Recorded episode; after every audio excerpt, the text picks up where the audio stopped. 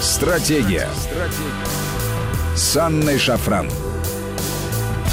Добрый вечер, друзья. Это Вести ФМ, студия Анна Шафран. И сегодня с нами Леонид Калашников, а, член фракции КПРФ, КПРФ, депутат Госдумы и председатель комитета по делам СНГ, евразийской интеграции и связям с отечественниками. Леонид Иванович, добрый вечер. Добрый, да. Что-то вы споткнулись на КПРФ. Да, а да, вы, да. КПРФ я, должно вот отлетать прямо от зубов, потому что у всех подсознательно... Сегодня, кстати, у нас пленум будет э, в пятницу и в субботу, пленум ЦК КПРФ.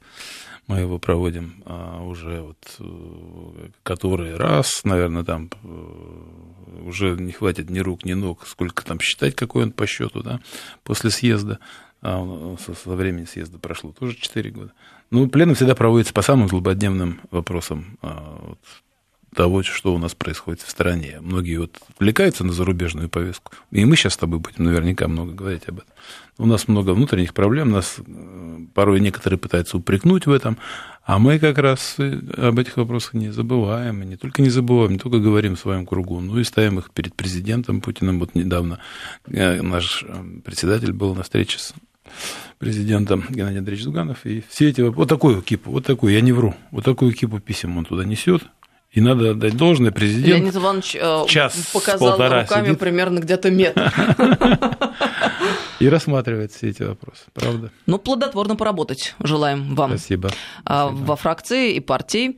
А сейчас, э, да, все таки к международным проблемам, поскольку мы с вами об этом говорим в эфире, вы этим занимаетесь, член всевозможных делегаций, Леонид Иванович, с вами... Вот, кстати говоря, из-за этого, из-за пленума, я даже... Вот мы, мы должны завтра лететь были с Володином в Таджикистан. Ну, я, конечно, вторым номером, как председатель комитета, который ведет эту работу СНГ. Таджикистан очень важная страна. Нас пригласил президент президент Рахмон туда, вот когда он у нас здесь был, Володина пригласил, и Володин обещание свое сдержал. Ну вот у меня пленум, и, конечно, для меня гораздо важнее секретарь ЦК КПРФ, вынужден остаться был, отпросился у Володина, и вот делегации делегациями, а партийная работа на первом месте.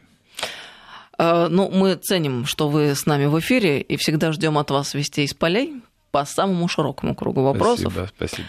Сегодня, кстати говоря, очень интересная новость появилась. Это утечки, конечно, но, естественно, сделаны они не случайно. Я имею в виду письмо Трампа Эрдогану. И уже куча мемов в интернете появилась насчет того, как Трамп пишет письмо турецкому султану и так далее и тому подобное. Да, но если вдруг э, кто-то не в курсе еще до сих пор, Письмо Трамп написал Эрдогану с призывом не оказаться дьяволом. А президент американский уверял, что решил за Турцию часть ее проблем. В случае отказа Трамп угрожал уничтожением турецкой экономики. Что сказал? А, Цитаты. «Я много всего сделал, чтобы решить ваши проблемы». Это он к Эрдогану обращается. Не подведите весь мир. А, Генерал, генерал Мазлум, это командующий курдскими отрядами, а, хочет вести с вами переговоры, готов пойти на серьезные уступки. Пересылаю вам копию его письма и дальше пишет. История скажет вам спасибо, если вы все сделаете правильно, а если нет, то в истории вы останетесь дьяволом. Не будьте жестким парнем, не будьте дураком. А, ну и э, не заставил себя ждать Эрдоган с ответом. Тоже как бы утечка случилась из его администрации. Э, сказали о том, что он очень жестко отреагировал и выбросил это письмо в мусорную корзину. Так они обменялись любезностями, хотя на самом деле там многие начинают сочувствовать э, там, Эрдогану, поливать Трампа, а вообще-то и тот, и другой э, друг друга стоят. Стоит, стоит, верно. И, и, да, э, вроде как э, оба они себя там представляли э, крутыми э, парнями, и Эрдоган задолго даже до Трампа. Причем я не собираюсь тут сочувствовать Эрдогану, с одной стороны, но должен сказать, что в этом письме, я его так тоже прочел довольно подробно, э, Трамп там преследует несколько, мне кажется, целей. С одной стороны, совершенно не дипломатичным и непривычным языком написано это письмо, да, но хотя мы привыкли в Твиттере, да, что он может это написать и там президент, э, руководителю Северной Кореи, например, в таком же стиле. Но одно примерно. дело в Твиттере, хотя и тоже Да, возмутительно. да. Другое дело а тут дипломатическая переписка. дипломатическое письмо. Мне кажется, он его хотел просто унизить, Эрдогана. Вот он его хотел унизить после того, как Эрдоган, в свою очередь, унизил Америку, потому что он купил у нас С-400 сначала, да, потом а, вот пошел на, или еще раньше, точнее, пошел на обострение с Америкой по, после того, как, по сути говоря, провалился переворот в Грузии, в Грузии, извините, в э, Турции, который, по сути говоря, и многие об этом не только догадываются, но уже и подтверждено, э, э, в тени стояли которого американцы.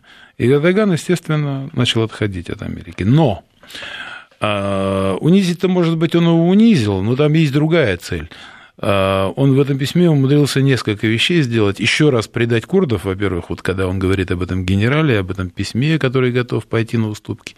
А, он показывает, вот, вот, вот у меня переписка тоже есть, а я ее тебе передаю. И третья немаловажная цель – это столкнуть Россию и Турцию. Вот э, сейчас многие, а, а, а, говоря об этом письме, многие предполагают, что вот мы обязательно столкнемся с турками, когда они вдруг перейдут какую-то красную черту, занимая вот эту зону безопасности. Я не понимаю, письмо-то тут при чем? А там даже не столько письме дело, а э, в том, э, что он сказал об этом на встрече сегодняшней встречи Трамп сказал об этом, что вот мы свое дело сделали, вот русские когда-то зашли туда, вот теперь пусть русские разбираются с турками. Мне кажется, а, там есть четвертая, не прописанная в этом письме идея, но которую он обязательно использует в своей предвыборной кампании, которая у него вот-вот начнется у Трампа. Он обещал вывести войска, когда пришел на свой пост.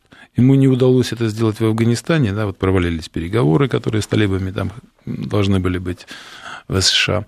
Но при этом он может похвастать хотя бы тем, что он это сделал из Сирии. А, Причем сделал-то он это не под давлением, на самом деле, Турции. Он действительно сделал это сам, понимая, что все, а, те цели, которые были объявлены, вроде как закончились, ИГИЛ, уничтожение ее, а что дальше? К тому же еще и незаконно там находятся. Вот, собственно, те цели, которые были прописаны в этом письме. Но э, то, чего в письме было не видно, это, конечно же, визит, который прошел только что президента России. Он просто так ведь э, не э, осуществлялся, наверняка он осуществлялся не только в увязке с вопросами экономического характера, о которых было объявлено, но и о которых не было объявлено, а именно о том, что происходит в Сирии. Вот представьте себе, э, ИГИЛ уничтожен, с одной стороны. С Это другой с одной стороны. С одной а с другой стороны. мы видим, что сейчас да. разворачиваются какие А с другой действия. стороны, все бы хотели бы а, отхватить кусочек там от Сирии, а, а может быть и более жирный кусок. Да? А с другой стороны, все эти игиловцы, или не все, а точнее те, кто оказался на свободе, в том числе и вот в связи, в связи с тем, что поубегали сейчас, когда турки туда вошли, они ведь куда дрейфуют-то? Они дрейфуют к нам ближе, туда, так в Центральную в Азию, одна в из тот же Афганистан. опасностей, э, да. о чем сейчас э, говорят все, а, бомбят э, тюрьмы в зоне операции, которую осуществляет Турция, турки, mm разбегаются эти боевики, игиловцы и все прочие сочувствующие. Они же разбегаются не для того, чтобы воевать дальше, они уже навоевались, им надо э, восстанавливаться. И они будут возвращаться, не только они, а семьями, к себе домой. А что такое дом? Это Европа, это Австралия, это страны СНГ. Вот в чем большая проблема. Большая, это боевики, да. которые будут спящими, разрозненными по такой огромной ну, территории. Вы понимаете, американцы свою роль, э, ведь они как видят? Ну вот посмотрите, любую страну, будь то Ливия, там, Ирак, где-то э, мир э, после того, как они разбомбили и разрушили эти страны, можете другие перечислять, где-то мир ну, понятно, нет, конечно. Что мира они нигде свою... нет, они декларируют, да. что мир есть. Они а свою... вы сказали, мол, цели они достигли, ИГИЛ уничтожили. Как они там Ц... уничтожили ИГИЛ? Какую цель достигли? Ну, Сейчас еще больше. Я, я может быть, оговорился, мы эту цель достигли. Мы вводили туда свои войска, для а, уничтожения да. ИГИЛ, да. А они вроде как в помощь, но, но без приглашения туда пришли, да. Ясно, что цели-то у них были другие, и они грозили Асаду, но что они его уничтожат. Но сейчас Эрдоган оказался в роли Асада. Как это ни парадоксально, отовсюду на него попробуют тысячи ты уничтожать будешь людей, мы тебя тут э, зароем, закроем и, не дай бог, если ты там переступишь какую-то черту, говорит он в своем письме. Мне, мне Эрдогана нисколько не жалко, на самом-то деле, скажу я вам. Вот многие там сочувствуют. А ему. я с вами абсолютно солидарна Мне по этой его позиции. абсолютно не жалко, потому что еще пять лет тому назад, чуть больше, я был в мирной Сирии, так вот, в этой мирной Сирии тогда поймали диверсантов, которые взорвали э, бомбы. Их поймали буквально через два месяца, и проникли они туда откуда? С территории Турции. И, более того, Эрдоган, не скрывая, который дружил с Асадом, семьями, там отдыхали, тогда эту дружбу бросил в корзину, вот так же, как сейчас, может быть, письмо это от Трампа, и взорвал целую страну вот целую Сирию он взорвал, потому что все, все тогда диверсанты, все э, проникновения, все осуществлялись с территории э, Турции, и она полностью там использовалась как плацдарм. Это же не прикрытая агрессия, да. иначе это никак невозможно И рассматривать. подвигали их к этому тогда друзья американцы. Они же дружили. И вспомните, самолет наш сбитый, все остальное. И если бы не переворот, они, им показалось, что Эрдоган недостаточно активно двигается в этом направлении, направлении, которое ему указано со стороны США. Тогда они устроили этот переворот. И, конечно же, было показано Турции, где, кто и как. Неудивительно, не, не что он в этом письме даже упомянул а, вот этого пастора, да, там, американского пастора, или как, как его забыл, зовут этого, Я которого они задержали американцы, и он ему напомнил, что если бы ты его не отпустил, помнишь, мы тебе да. уже устроили головомойку, устроим там, типа, и дальше. Так вот, я говорю, мне его не жалко особо тогда, но есть, правда, и положительная а, новость, которая, мне кажется, из этого письма может для меня, по крайней мере, истекать. Американцы ушли, а, а что дальше? Вот есть возможность договориться всем. Не зря Эрдоган собрался сейчас в Россию к Путину. А Путин был только что в Саудовской Аравии, в Эмиратах. Мне кажется, Путин способен объяснить Эрдогану, что давай-ка, э, милый друг, договариваться. Вот смотри, пришли американцы, не устраивал их Асад, теперь не устраиваешь их ты. Ты хотел бы быть вернут, вернут в дальнейшую такую эскалацию? Конечно, нет. Давай договоримся. Для вас очень важна эта территория, где вы проживаете, да, и ваши соседи. Для нас это тоже очень важно. Для каких-то там американцев за 7 тысяч верст не особо важно. Давай договоримся. Пусть они не радуются. Никто нас не столкнет. Ну, хорошо, вот эту зону безопасности на какое-то время вы зашли, но, тем не менее, нужно будет какое-то время, но после этого ее нужно будет обязательно вернуть. И, скорее всего, так они и договорятся. Другой вопрос, через какое время и когда вернуть, учитывая э, коварство и вероломство там сегодня, сегодняшнего турецкого лидера, я не очень верю но в они то, выстраивают что они... трехметровые бетонные стены да, на но, территории а, влияния. Подождите, но а, давайте тогда вспомним и о другом. На, э, с другой стороны Сирии уже давно такой пояс существует безопасности, который занял Израиль. Голландские высоты, например. И, между прочим, не просто занял, он уже его объявил, теперь уже сколько лет прошло, он объявил своей территорией. Даже парламент вынес решение. И более того, американцы признали это решение. Давайте вспомним, что та же Турция а, а, в европейской стране под названием Кипр давно такой пояс имеет, уже много десятилетий. Ну и что, скажете вы, Мирятся с этим американцы и европейцы? Да, мирятся, ну, время от времени там поговаривают чего-то там, давайте, возвращайте. Но никто возвращать не собирается. Более того, такой же пояс на Кипре существует в виде английской территории. Они, уходя из своей колонии Кипра, взяли и организовали не просто военную базу, они взяли захватили 2% территории Кипра и сказали, это наше. И объявили ее тоже своей собственностью. Просто об этом как-то в приличном их западном, в кавычках, слове, э, обществе, обществе не, не принято. принято говорить. А вот о Турции они заговорили, которая действительно, может быть, хочет обеспечить себе безопасность, которую она сама же и разворошила, вот этот клубок.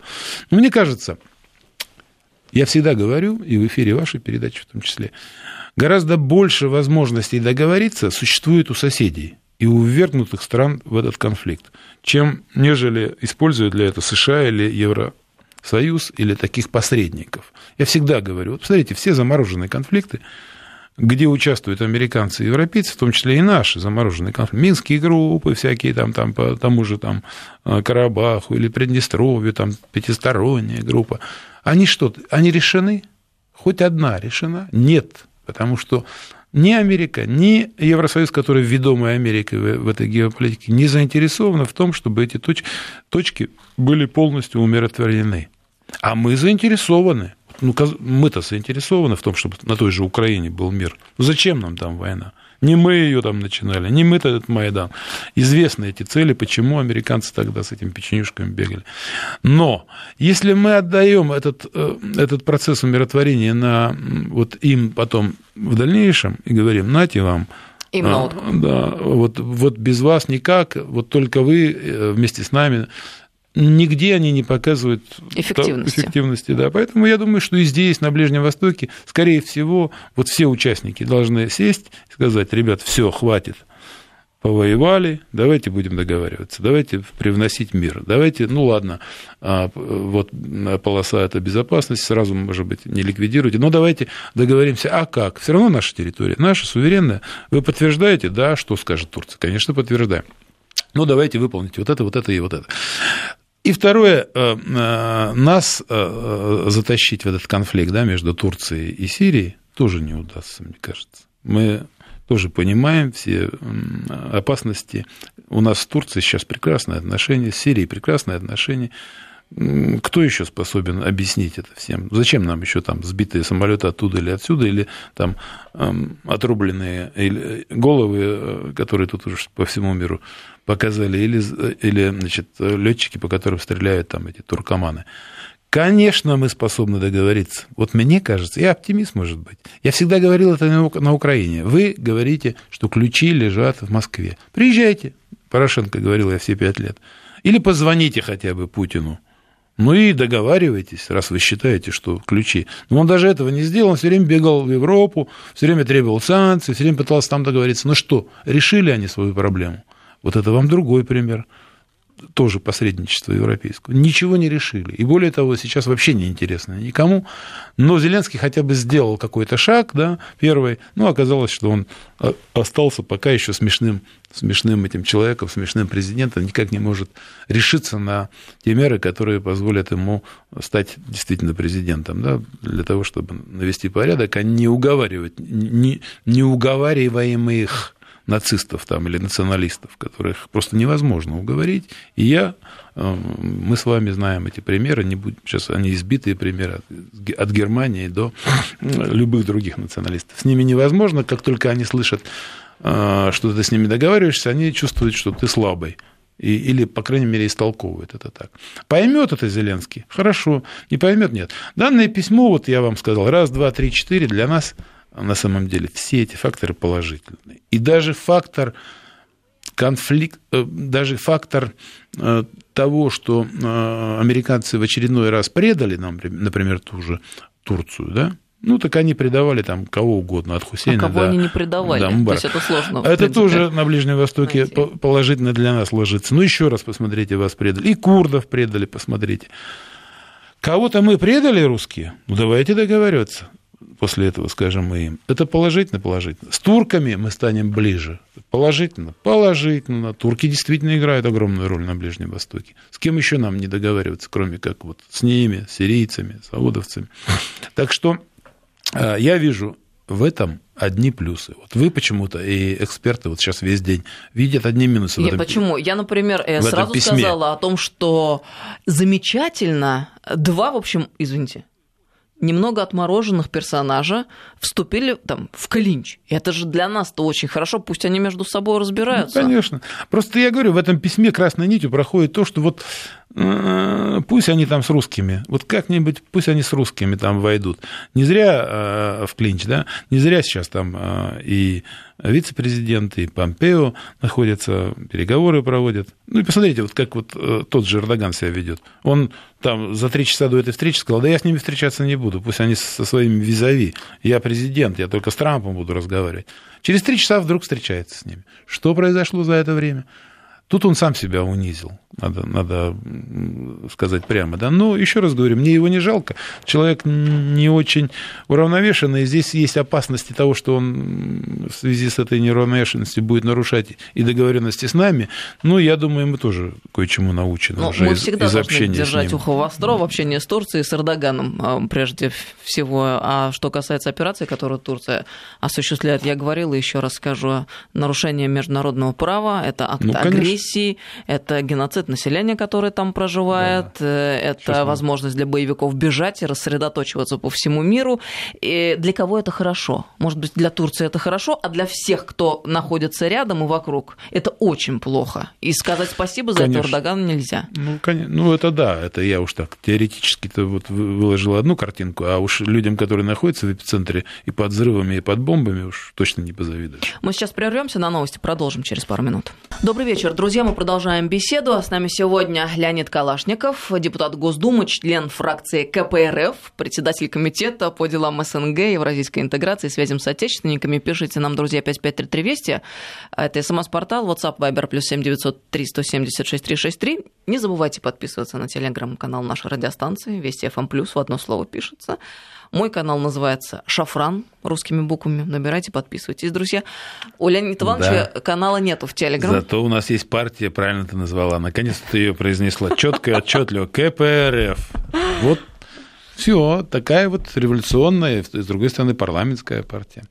Вот э, мы будем как раз обсуждать, где грани, где баланс между этими интересами. Вот мы сейчас с вами обсуждаем баланс наших интересов на Ближнем Востоке.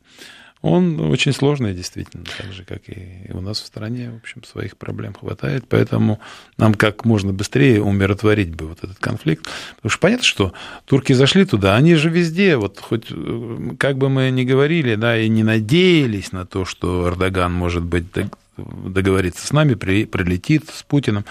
Я-то помню, его действия чаще всего приводили к тому, что э, людям было плохо.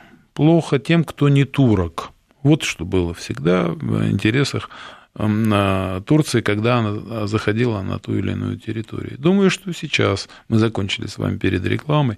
Конечно, людям там плохо. И учитывая всю историю, даже вот ну, лет немножко туда назад, ничего не изменилось. В общем-то, и как после Первой мировой войны они отуречивали население, и они все делали для того, чтобы только турецкое, от имен до денежных единиц, так они будут делать это и сейчас. Если они чувствуют сопротивление и чувствуют, что он сегодня а, не только осмеян там вот этим письмом, но и порицаем всем мировым сообществом, это будет тоже хорошо.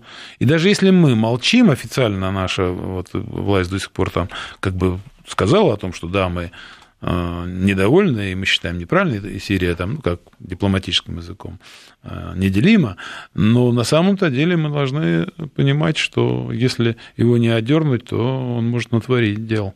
И Эрдогана надо не просто одергивать, а пусть он побудет в шкуре того, кого еще недавно он сам пытался стереть с лица земли, того же Асада. Асада, да. да своего бывшего товарища и друга. А, Думаю, что это не бесполезно. Да я бы, мере. знаете, и э, напомнила лишний раз про геноцид армян.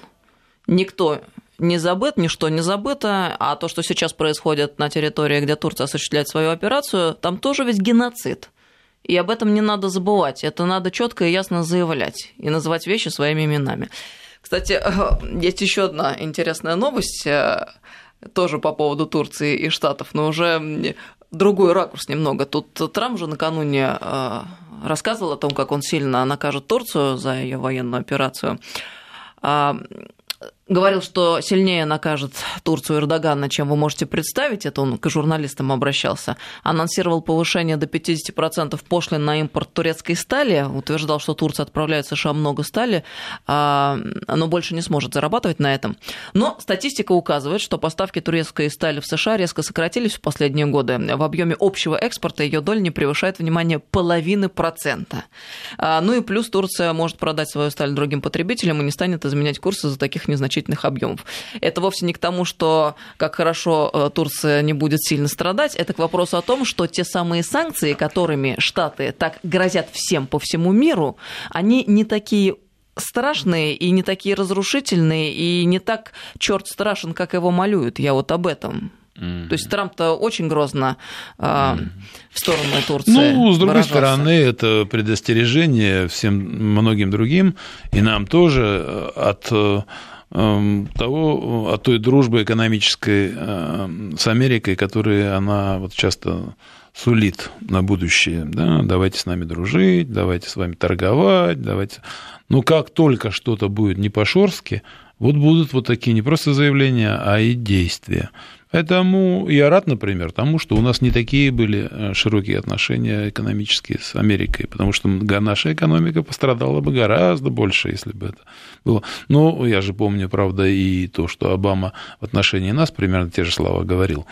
Э, я не говорю, что наши экономики лучше от того, что санкции все-таки пришли, но они к нам пришли в основном все-таки под хлыстом Америки, потому что Америка этим хлыстом стегала Европу и заставляла это делать. И они не скрывали, кстати. Но этого. тут тоже палка о двух концах, потому и что здесь, сельское хозяйство здесь... наше очень сильно выросло. Да, ну, ну выросло-то выросло, но все равно я бы не радовался никаким санкциям, потому что все равно Америка будет давить на ту же Европу, и, и Европа будет эти санкции э, осуществлять в отношении той же Турции. Да? Вот я просто к тому, что надо э, любую экономику воспринимать через, э, в том числе, эту призму надежности. Потому что завтра, если ты слишком заэкономишь свою извините за тавтологию, экономику с этой страной, то завтра тебя могут либо надавить э, на эту твою больную мозоль, либо вообще кинуть и действительно разрушить. Ну, пошел Трамп на очень серьезные меры экономического характера не только в отношении там Китая даже, да, огромные меры, э, но и в отношении своих даже соседей, э, Канады и э, Мексики, пересмотрев соглашение нафта так называемое. Да? Поэтому уж если он там это делает, то, конечно, он сделает в отношении, там, не дай бог, что кто-то там слово не то скажет о Трампе или о Америке. Ну что ж, нам это наука, наука на будущее. И еще одна иллюстрация. А то у нас очень много желающих снова задружить, снова, как в 90-е, значит, понаприглашать, снова всю нашу экономику заложить американцам и отдать. Он, посмотрите, что творится с алюминием, да, или там а, мы, мы недавно э, выносили, там один у нас депутат вносил предложение, я на комитете, кстати, рассматривал, на нашем комитете мы рассматривали это предложение с точки зрения Э, сократить э, или ограничить законодательное количество иностранных участников в советах директоров э, государственных компаний наших акционерных обществ с государственным участием. На самом деле, вот посмотрите, они же не стесняясь заставили там, да, того же Дерипаску пойти на эти шаги. А у нас в той же Роснефти, между прочим, шесть, по-моему, там членов Совета директоров американцы там, или иностранцы. И во многих других компаниях. Нам надо об этом помнить. А то мы часто говорим, вот по Яндексу скандал, да, или по СМИ было ограничение, не более 20% там, иностранцев должно быть. Вот законодательно в СМИ-то давно уже это прошло. Ну и все СМИ перешли. Почему? Да потому что СМИ, ну, оно только на виду, потому что если там иностранец, он будет давить в своих интересах. А экономика, она не на виду. Ну, а процессы те же самые. Они давят в интересах своих – экономик. Вот я свой родной завод Волжский автомобильный, на нем сейчас хозяйничает там Рено Nissan. И мы все время говорим, как можно более высокий уровень локализации должен быть. Что такое локализация? Это значит, вот как можно большее количество запчастей, из которых собирается автомобиль, там более 10 тысяч комплектующих, должны делаться в России. А не где-то за границей. Мы не должны обогащать чужую экономику, говорим мы. Давайте делать здесь, потому что тогда это здесь рабочие места, там налоги, ну и все остальное, зарплата. А что делает Рено? Рено исходит из своих экономических интересов. Я его понимаю. У него там 40 заводов по, всей стране, по, всем, по всему миру, и э, там он хочет унифицировать. И, например, в Венгрии, в Румынии у него там запчасти делаются, и он хочет, чтобы они поставляли во все эти 40 заводов, где сборка идет. При этом они еще обманывают. Они, вот я помню, Лада Веста, предыдущий там генеральный директор АвтоВАЗа Бо Андерсон, бывший, офицер НАТО, возил на этой вести в Сочи, помню, перед Олимпиадой э, президента Путина и говорил, 85% здесь локализованное на этой вести, мы делаем здесь. Я увидел это, я везде тогда написал, Бабичу тогда был представитель по Волжскому федеральному округу. Это обман. Это наглый обман президента на глазах у всей страны. В Тольятти все знают, что там не более 40% локализации. Все остальное везется из-за рубежа. Или в лучшем случае привозится три запчасти оттуда – закручиваются и ставятся на заводе. чему это привело? К тому, что сегодня, вот они же гордятся этим, что вот раньше на заводе работало 120 тысяч, а сейчас работает там менее 40 тысяч. А куда остальные пошли, интересно? Куда они пошли? Вы что, им рабочие места создали? Нет, вот рядом с заводом сделали так называемую там особую экономическую зону, там, кажется, она так называется, да, наше правительство выделило деньги, чтобы там комплектующие создавались и потом через дорогу перевозились. Не больно-то создали, там всего шесть э, заводиков приехали. А почему? С одной стороны, потому что а, те не хотят. Они хотят почему? Да потому что вот такие Бо Андерсона и Рено такую проводят политику. Они не берут, понимаете, не берут эти комплектующие. Они говорят, да, не надо, у нас свои есть. И э, вроде Минторг давит, Минпромторг, по уровням локализации приказы выпускает, а потом прощает, потому что они плачутся горючими слезами. Да вот у нас уровень продаж упал, мы еще будем сокращать, давайте нам еще утилизационный сбор. И вот эти все сказки, понимаете, вокруг иностранного участия в твоей экономике. Мы должны это не забывать. Завтра хлопнут дверьми, уйдут. Мы все время, коммунисты, говорим, сколько лет я помню, нас, нас осмеивали раньше, вот Зюганов все время это говорил. Продовольственная безопасность должна быть. А что это такое? Если мы завозим более 50% продовольствия из-за рубежа. Фармакологическая безопасность. 70-80% всего производства лекарств из компонентов из него делается там, за рубежом. Что ты... Станкостроение в ноль. Было огромное станкостроение, превратили в ноль отрасль. Ее же просто авиастроение. Посмотрите, что. Сейчас начинаем поднимать немножко. Так нам мешают. МС-21, там, сухой суперджет, э, э, крупнофюзеляжный, широкофюзеляжный самолет с китайцами. Нам же мешает, нам же никто не помогает. Никто. Так что мы должны надеяться на себя и в экономике, а не только в политическом участии, я говорю, иностранцев здесь у нас, в России и, или там в Турции. Радоваться надо этим санкциям, о которых ты говоришь, туркам – Радоваться надо, потому что рано или поздно все равно они их настигнут, особенно пока Трамп. Те еще, ладно, там эти демократы немножко, так знаешь, а, иногда, ну, используют в своих целях этого Эрдогана. Ну и ладно, бог с ним, экономику пусть там с нами будет завязан. Они же его использовали вовсю против нас, помнишь? Все это же было. Также Украину использовали, посулили им в экономике там этот пряник, но ничего не сделали. А, никто у них продукцию их не берет. Это даже Молдавия. Даже Сейчас уже. подождите, они еще закон примут по поводу распродажи сельхозземель, не совсем у них наступит. Ну и также придут, я все время говорю, ну это самое последнее, что вы должны сделать, особенно на Украине, где вообще-то земля дает. То есть уже все распродано, осталась только земля. Надо и с этим ну, разобраться. На самом деле, да, там же, понимаете, там даже дело даже не в том, там же у них уже и так она, закон-то был принят о распределении этой земли, о продаже, точнее. Ну, Потом был мораторий, мораторий да, введен на продажу иностранцам. Вот теперь, если они иностранцам раскроют, ну и все, пиши пропало. Потому что самые лакомые куски, конечно же, они захватят. Вот, а вот у нас 40, тысяч, 40 миллионов гектар э, сегодня не засеивается. Почему? Потому что лакомые куски забрали, вокруг Москвы посмотри, все. Застроили коттеджными поселками, а чтобы там землянику, клубнику, это там не больно-то кто-то, только вот отдельные такие экземпляры, как Грудинин. А остальные это все ну, значит, торговые центры, магазины и так далее. Ну и даже и он, ему пришлось идти там на это в том числе. Но это же не путь. Государство и земля, пиши одно и то же. Вот знак равенства надо написать. Вот государство, земля, крестьяне, питание – это главное. Ну, для чего вообще государство существует? Для чего? Чтобы упорядочить жизнь своих граждан, чтобы оно было сытое, или, по крайней мере, не умирало там, от бедности, да, от голода. Э, это главная цель государства. Если ты видишь в том, что только законы принимать, оббирать своих граждан или там создавать им условия, дать им работу. А если у тебя там пришел Рено и говорит, теперь 40 тысяч, а, а завтра еще меньше будет, то зачем такое и зачем мне государству ему помогать?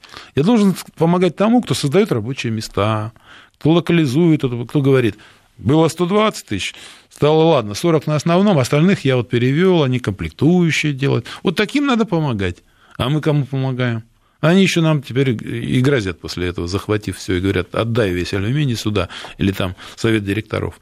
Э, и, иначе будешь гол, как сокол. Конечно, мы должны создавать рынок потребления, когда мы вот для того же алюминия или там еще для чего-то, потому что его нет, его ликвидировали нам до этого, когда я говорил о самолетах. Или там автомобильной промышленности, собственно. Куда алюминий идет? Конечно, он идет на эту продукцию. Давайте создавать.